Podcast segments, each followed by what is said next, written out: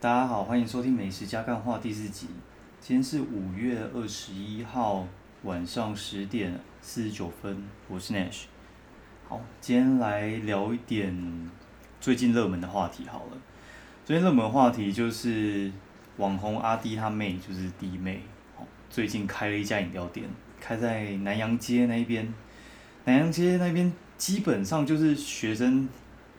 在走跳的地方啊，就是像。有时候小小时候有去吃过那个邱妈妈，哦，然后现在他们那边数一数，我觉得应该有五五六家饮料店开在那边。弟妹第一站就选开那边，其实我觉得还蛮有挑战性的。那大家一定会很好奇，说，哎，弟妹这样子开下去到底行还不行啊？他到底是在卖什么鬼？那大家一定会很好奇嘛？它的主调是什么？那我有先去查一下它的背景。那背景的话，就是他们有几个出资者，然后去做这件事情。那鲜乳坊好像也有呃参与一部分，然后还有一些是那个网红的公司一起做。我觉得其实艺人开店其实已经见怪不怪了。然后现在 YouTube 我们也算是一种艺人。那艺人去开店的话，其实。通常大家都很怕说，就是这间店会不会很短命？就像我们常常在看纳豆一样，就是他一直疯狂开、疯狂倒。哦，那弟妹呢，会不会步上这个后尘呢？老实讲，我我其实没有那么看坏，我觉得是看多，就是人家看空看多嘛，我是看多，就是觉得它后市可期啊。那它的优点，我觉得是怎样？就是。他一开始的时候，我觉得他们他有很认真去研究产品。我有看他的影片，就是影片你你说可能是就是拍出来给大家看好，但是我觉得你可以感受到就是他在研发的时候的认真。因为我自己有在做那个，之前有在做茶叶蛋，然后那时候就是为了出，我只是要出原味而已，我就试了三四十次，我每天都卤，卤到后面实在是已经快要受不了，所以就是。你知道一直去试味道，然后像饮料的话，因为它可能有三四十种口味，那每一种口味一定要 final 再 final，那一一种可能不够，对，所以他们一定是会试非常多种，然后找很多人来，然后因为他自己的口味可能跟其他人又会不太一样，所以他们会不断做调整。这个话其实我觉得是一个非常艰困的过程，然后非常有挑战性，所以他花了一年去做这件事情。反观有些艺人呢，他们就是我觉得就是纯入股而已，就是他把这个钱可能跟几个好朋友一起参股这样子，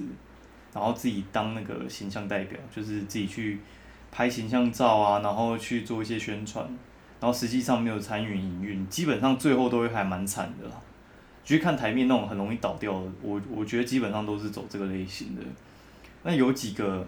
我自己有去。吃过我觉得还不错，就是像林林依晨他弟弟开的那一间娱乐嘛，羽毛的羽乐趣的乐，我我觉得它的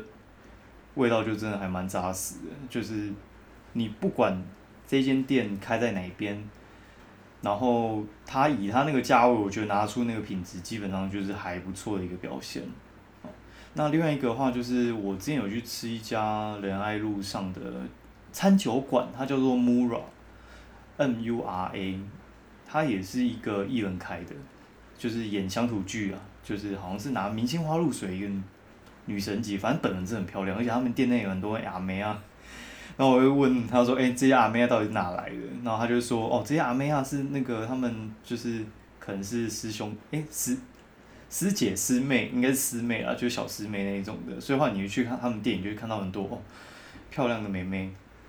就是可能过来帮忙还是什么之类的，对，就是可能有一份正职跟一份兼职一起做吧。我觉得还不错，他们的他们东西就味道非常的好，尤其是他们那个内场，我觉得超强。他在做那个炒泡面，我实在是没吃过这么强的炒泡面。好，可能有点岔题了，就是我们回到就是艺人开店这件事情，其实我觉得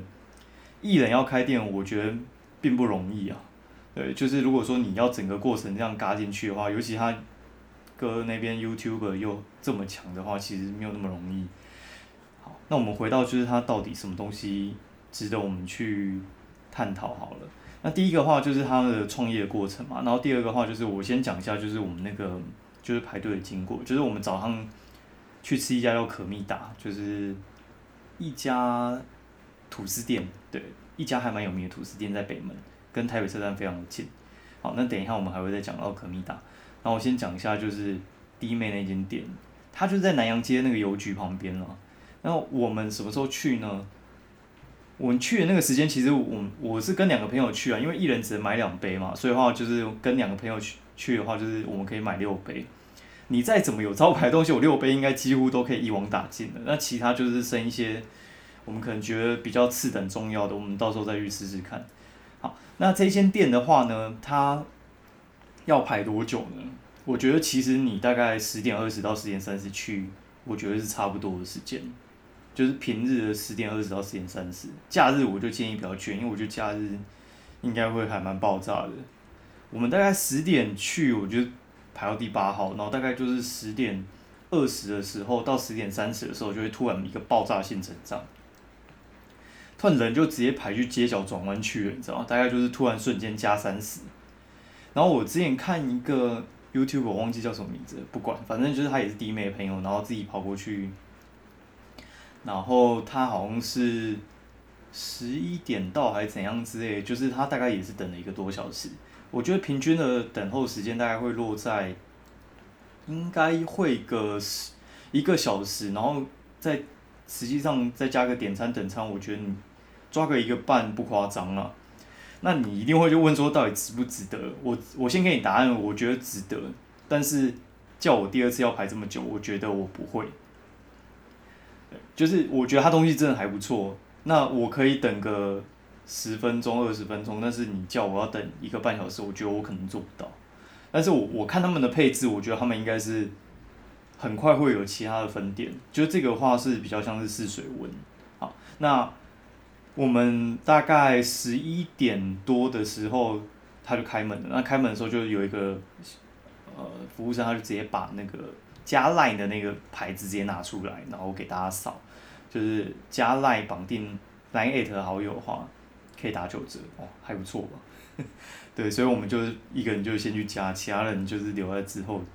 加。如果说还有再买的话，就是这样会比较划算。加了之后，然后我们是第八个，我们是八号，然后拿到的话出来大概就已经十一点半了，所以整个过程大概花了我们一个半小时。那那边的话有一个。还不错的那个拍照的地方，就是他们有有一个那叫什么棉被墙吧，就是床单呐，一个床单的墙，然后还有两颗枕头，我觉得设计还蛮好，因为它就叫再睡五分钟，所以话它背景是它的床，我觉得其实也还不错，就是大家可以在那边拍一拍，然后还有它一个很可爱的 logo，应该是浣熊吧，蛮可爱的，就是 看起来就是。刚睡醒的感觉，好，那那来讲一下它到底什么好喝啊？我们因为可能讲到有点太发散，就是它上面的话，它有分两个推荐，第一个是弟妹推荐，然后第二个是品牌推荐。那弟妹推荐什么呢？我我快速念给大家听：铁观音欧蕾、棉被五墨绿、日安红珍珠欧蕾、黑糖珍珠好浓鲜奶、全糖女神香露波波。好，那。店内推荐什么？我我很快就念一下好了。日安红欧蕾、四季金萱欧蕾、棉被四季金萱、棉被铁观音、细红乌珍珠奶的，反正啊，我我我我后面我就不想念了。反正它这边呢，它其实有一个重点，就是它其实没有奶精的成分，它全部都是鲜奶茶，全部都是鲜奶茶，而且是跟鲜乳坊进的。那我们这边排队的时候，其实就已经有鲜乳坊的车这边送货。然后它的有一个产品叫香芋波波，就是他拿鲜奶加上那个他们香帅的芋泥，然后还有芋圆加在一起，就是跟香帅联名啊。所以它其实有两个 co brand，就是一个是鲜乳坊，另外一个是香帅蛋糕。好，这其实两个我觉得算是亮点。那不过鲜乳坊我觉得其实现在已经是我已经看到有点不太想看了，就是咖啡店非常容易用到，然后饮料店也很容易用。那很像以前我们在去那个，呃，就是那种珍珠鲜奶的那种店，就是像陈餐顶那种，他们不是以前就很喜欢用那种林凤饮，然后就为了要证明自己用林凤营，就把一大堆林凤营用过的罐子直接叠在那边，就林北就是用林凤营啊，安装，反正就是林凤营以前的地位，我觉得现在是鲜乳坊来做啊，因为我觉得形象做不错嘛，然后而且他们又有在做单一牧场，那其他家我觉得也没有想要跟他们争，他们就是吃自己原本原来的饼，哦，就其实我觉得做鲜奶茶的话，其实鲜乳坊我觉得。还不错啦，但是我我个人喜欢益美，还有柳银和六甲。就是如果说你有去套鲜奶茶的话，我觉得这这三款其实还不错套。那再来的话，好，那我们点了什么呢？我念给大家听，就是我们点了铁观音欧蕾、棉被五墨绿、日安红珍珠欧蕾、黑糖珍珠好浓鲜奶、香芋波波跟柠檬五墨。哦，那我们点的甜度的话，就是甜度冰块，就是它如果有预设好的，那就照它的。那如果没有预设的话，就是微糖微冰。我个人是喝无糖啊，就是如果去喝真奶那种，我一定是喝无糖，因为就是它原本就会有一点甜度跟珍珠的那个糖水进去。哦，但是因为跟两个朋友去，所以的话就是我们就是选大众一点的口味，不要就是好像以我自己的口味为主，所以我就是我们都点微糖微冰。那我直接讲评一下，就是我觉得哪些好喝好了。啊，就是第一个的话就是它的。棉被系列的棉被五墨绿，我觉得蛮厉害的。觉得棉被五墨绿，它是那叫什么？呃，奶盖，但是它不是那种就是会有咸香的奶盖，它就是那种很细致的奶盖，然后搭配上它自己的绿茶。我觉得他们的奶跟绿茶的那个比例，我觉得抓的非常的好。因为我觉得奶盖绿这种东西，其实你要做出一种新的口感，已经没有那么容易。我我我只希望你不要。出什么大 trouble 就我觉得就 OK 了。那我觉得会这么好，主要是因为他自己的材质，我觉得不是材质，就是他的他用的料，我觉得一定是比较好的。我觉得一定有用比较好。那详细的话，我记得有人有有去说，我这个我就不说了。日安珍珠欧蕾就是鲜奶茶啦，鲜奶茶我觉得也还不错。基本上我这个人是不喝鲜奶珍珠鲜奶茶，珍珠鲜奶茶我觉得就是邪教，反正。珍珠就是珍珠奶茶，一定要加奶精才会香。但是我觉得它调的还不错诶，就是它的呃，它茶味没有很浓哦，它它不是以茶味为主调，它就是茶跟鲜奶那个比例会香。对，我觉得比例对的时候就会香。对，但是这个比例我觉得很难抓，因为为什么外面的鲜奶茶不好喝？我觉得有一个非常大的原因，是因为他们鲜奶不够敢下。就是它鲜，因为加鲜奶就会贵嘛。你只要要省成本，你的鲜奶茶就会不好喝。所以我自己在家兑那个鲜奶茶的时候，我都是纯吃茶香跟那个益美鲜奶，我直接一比一给它倒下去，就是很爽的组合，但是很贵，外面不可能这样卖嘛。所以的话，我觉得他们应该算是非常的敢加。然后香芋波波，我觉得爆厉害。对，也是蛮厉害的，就是我根本没有想过有人居然可以这样做饮料，我完全觉得把芋头加到呃饮料里面是一种很诡异的行为，就是跟我最近看到有人把香菜加到饮料里面一样诡异。哦，那香芋加里面居然它有一种很特别口感，就是它的那个芋头会有一种浓郁的绵密从饮料里面冲出来，然后而且搭配鲜奶，你觉得很像。那什么龙在你嘴巴飞的感觉，很夸张。反正我觉得还蛮好，还不错。然后，而且你在吸底部的时候，你会哎不小心就吸起来一颗那个芋圆，所以它等于会有芋圆、芋泥跟鲜奶三种口感一起进你嘴巴，所以我觉得还蛮厉害的。它搅开会是另外一种芋头牛奶的味道，对，跟外面那种芋头牛奶就是不太一样。我觉得他们是芋泥。去和开来的，跟芋头直接下去打的那种芋头牛奶味道又是不太一样，反正它是有蛮有层次感的。这三款我觉得可以大推，就是厉害。对我觉得不管放在哪个标准都算是厉害。然后有人会可能会靠腰说，哎，它很贵什么之类的。我觉得其实还好，因为它用的是鲜奶，而且它是用鲜乳坊，你知道鲜乳坊很贵吗？你去你去全年看。或者你去家乐福看鲜乳坊都是很贵的一一支牛奶，然后我觉得柠檬五沫普通，就是它就是加了很多柠檬的呃绿茶这样柠檬绿好，然后如果你要你喜欢喝柠檬绿的话，我我建议你可以去买一下奶茶妈妈在四营夜市，我觉得还不错，他们会会加一点盐巴。那其他铁观音、欧蕾跟就是他们的黑糖鲜奶，我觉得普通，就是我我们三个都觉得太甜，所以先讲到这。好，那我个人的话，觉得这家店它为什么一定会开分店呢？因为我们在点餐的时候，我觉得店员非常的有素质，其实我还没有看过新开的店，就是他是两个礼拜内，他们的反应跟他的那种训练的模式，我觉得很强。他们有在训练上面下苦功，然后我觉得他们的人都不是 PT，我觉得他们都是正职。那这么多正职去雇一家店，通常只有一个理由，就是通常他们像那种一些连锁店，他们要扩店之前，他们都会把店里的人力拉到类似一点五倍，然后他是为了就是让一些老手带一些新手，然后很快速就是把全部都练成老手，然后有些老手就可以出去。就是独当一面，自己去带一间店，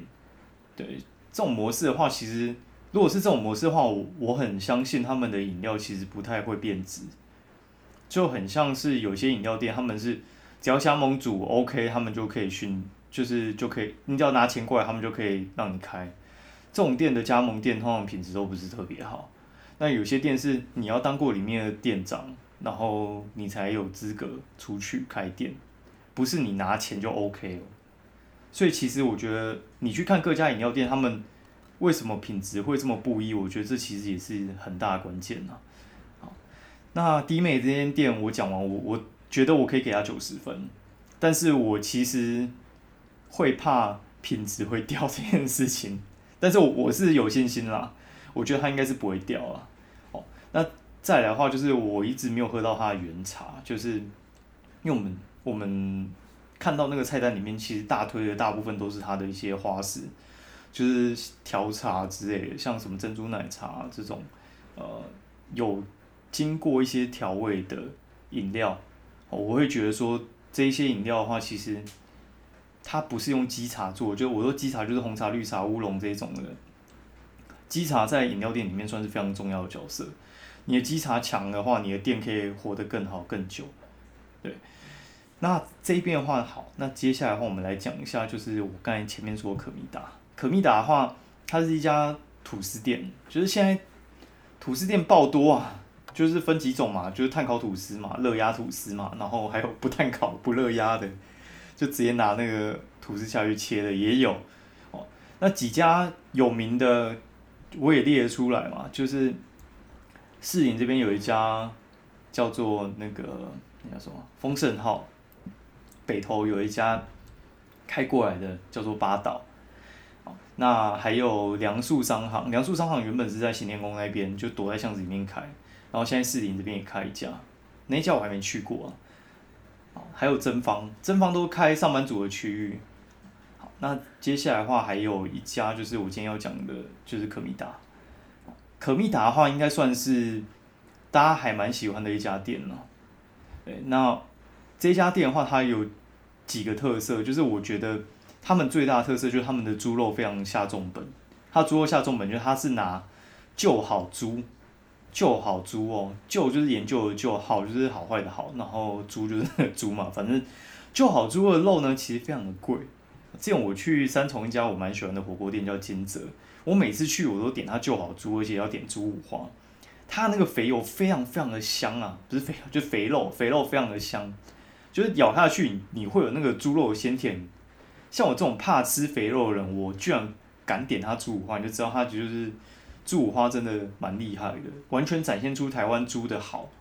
我觉得猪五花大推，然后它好像还有进一叫康酥鸡吧，不过我们这就没吃到，就是它也是另外一种，就是还蛮昂贵的鸡。那这两种的话，其实算是用料算是会比较花成本的。那用到这个的话，其实老实讲，我觉得它就是要展现它的原味，所以话它的调味没有很重。那调味没有很重的话，就是没有办法去呃展现出它可能比人家还要强的腌料。就是它它腌料就是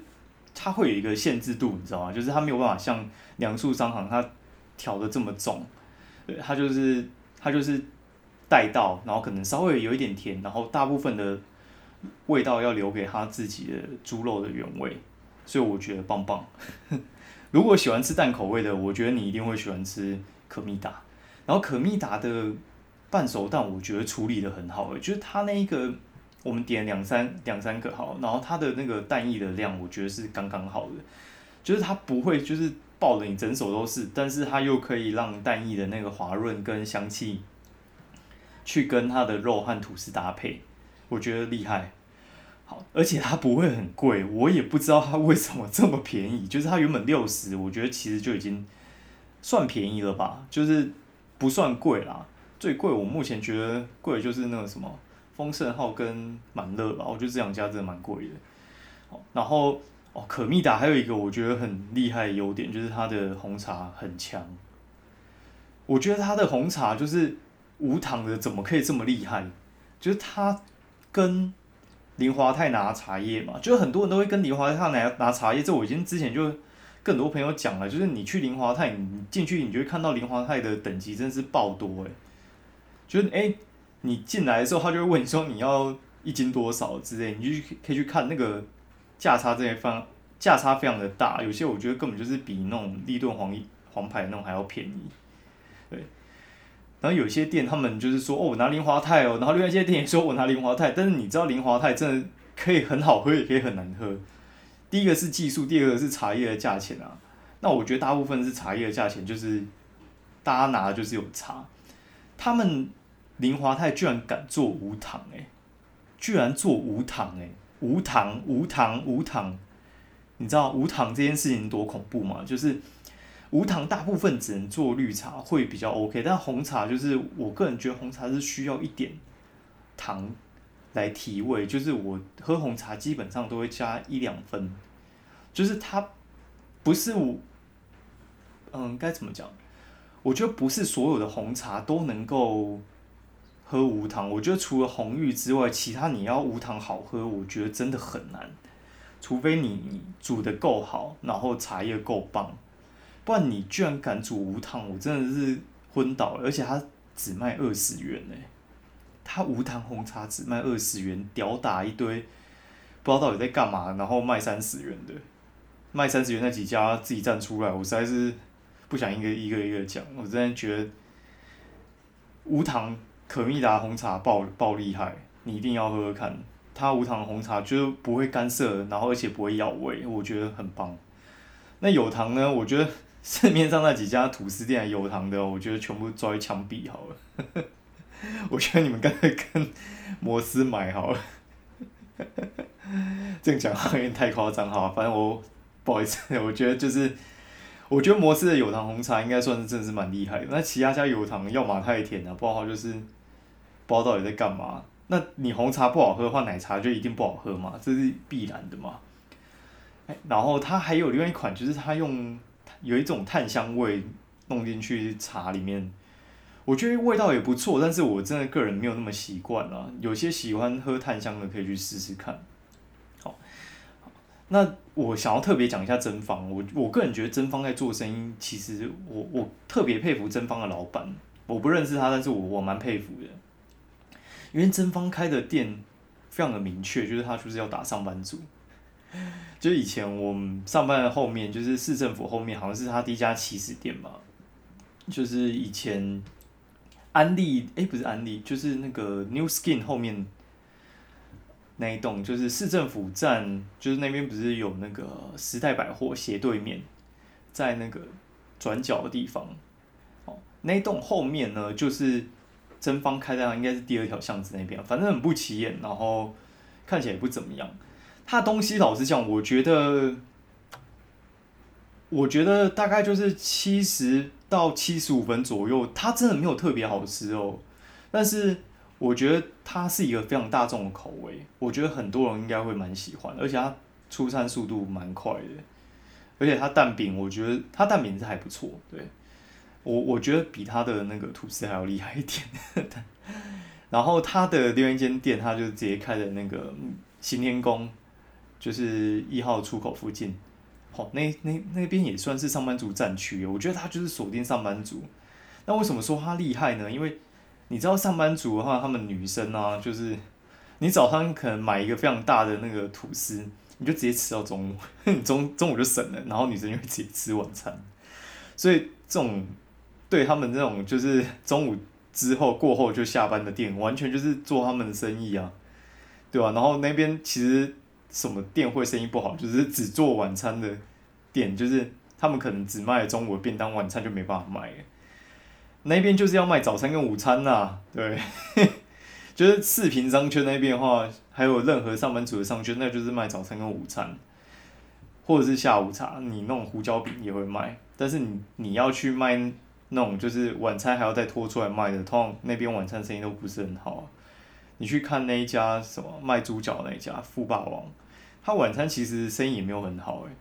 我都是去看电影的时候就顺便去吃一下，不然的话，你中午去吃，你知道那个人真的是爆多，那在外面站两三排领号码牌那边看他切，富霸王也是棒棒啊哈，对，但是我我觉得那边就是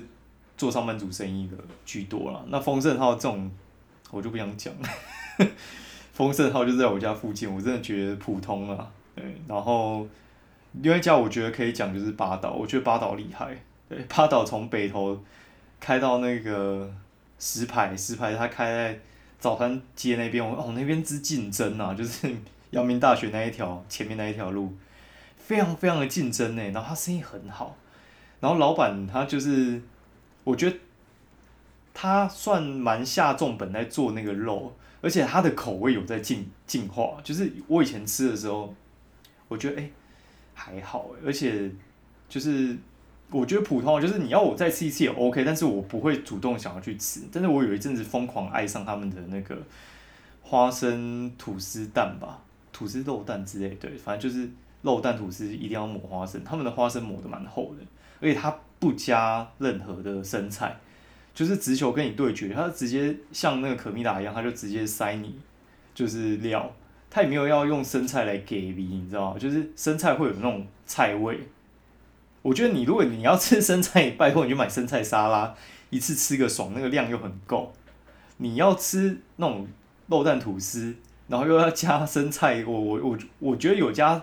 生菜的店啊，我觉得那个味道都不会够强，就是会被抢掉。然后有些店他们又喜欢加芋泥，芋泥就是我觉得一个噱头而已，不是芋泥啊，就是那个薯泥，马铃薯泥。我觉得加薯泥其实那个味道，我觉得只有饱足感跟就是拍照的感觉。我我觉得薯泥没有认真调的话，其实跟生菜一样，我觉得其实都没有那么好搭。对，那这边我我一定还要再提一家，就是我最近还蛮喜欢的，就是很常跑基隆嘛，基隆庙口有一家九号摊，他们有开白天跟晚上，之前还有鱼市场，反正他们都是全部都是亲戚。那白天的，他们现在搬进去庙口旁边的一条巷子，叫做数字九。数就是素食的数，字就是志向的志，志气的志，然后九就是那个很久的久，对，数字九很像那个一二三四五六七八九的那个九。他们就真的是用炭烤，你知道有些店它炭烤吐司是不炭烤，或用原子碳烤一烤，就是有些你知道某些无良店，他们根本连那个面包都没有。烤到脆，你你那吐司不烤脆，你叫什么烤吐司啊？你干脆就是，我我觉得那个真的比早餐店还不如。我觉得早餐店的吐司还会比较软，它有些吐司不切边然后又硬，然后又不烤，你到底在干嘛？你知道炭烤之所以难的地方就在于它的那个炭火难以控制大小，就是它忽大忽小，然后那个完全是靠经验在拿捏。所以你每次吃的话，味道会有一点不一样，但是我觉得他们其实还蛮稳定的，而且最屌是它美乃滋跟花生酱是自己打哎，美乃滋跟花生酱自己打，你你能够想象吗？我后来才知道旁边那个营养三明治也也是自己打，我完全敬佩三分，你知道吗？就是完全没有办法想象美乃滋自己打是什么过程，花生酱自己打哦厉害，反正他们呃猪排也是现在也是现炸。我觉得猪排好吃，而且蛮厚的，跟高雄那家约翰有的比。大推。好，然后他们还有可可，就是古早味在他们那边也喝得到。他们有去删减跟加一些项目，但是我觉得那个味道其实现在是做到第四代啊，我觉得还是蛮厉害的。如果你有去庙口，然后早餐没吃的话，我觉得可以去试试看。然后他们店全部都是女生，就是妈妈带跟女儿，然后一起做，我觉得那个真的蛮蛮累的，大家可以去捧场看看啦。好，然后晚上的话，听说好像是就是另外一边做，就是味道会有点差距，但是其实也是还不错。那鱼市场就是后来好像年纪大了，没有人要接班，他们就收掉，我觉得也蛮可惜。不然听说也是还蛮强的。如果你有去基隆庙口的话，我建议你可以吃一下。除了就是 庙口非常好多好吃的卤肉饭之外的另外一个选择。好，那今天就讲到这边。那如果有什么问题的话，其实可以留一下评价或就是粉砖私讯我都 OK。那欢迎大家用五星提问喽，谢谢大家。那如果有想要听我讲什么话，也欢迎留言给我。谢谢大家，我们下次见，拜拜。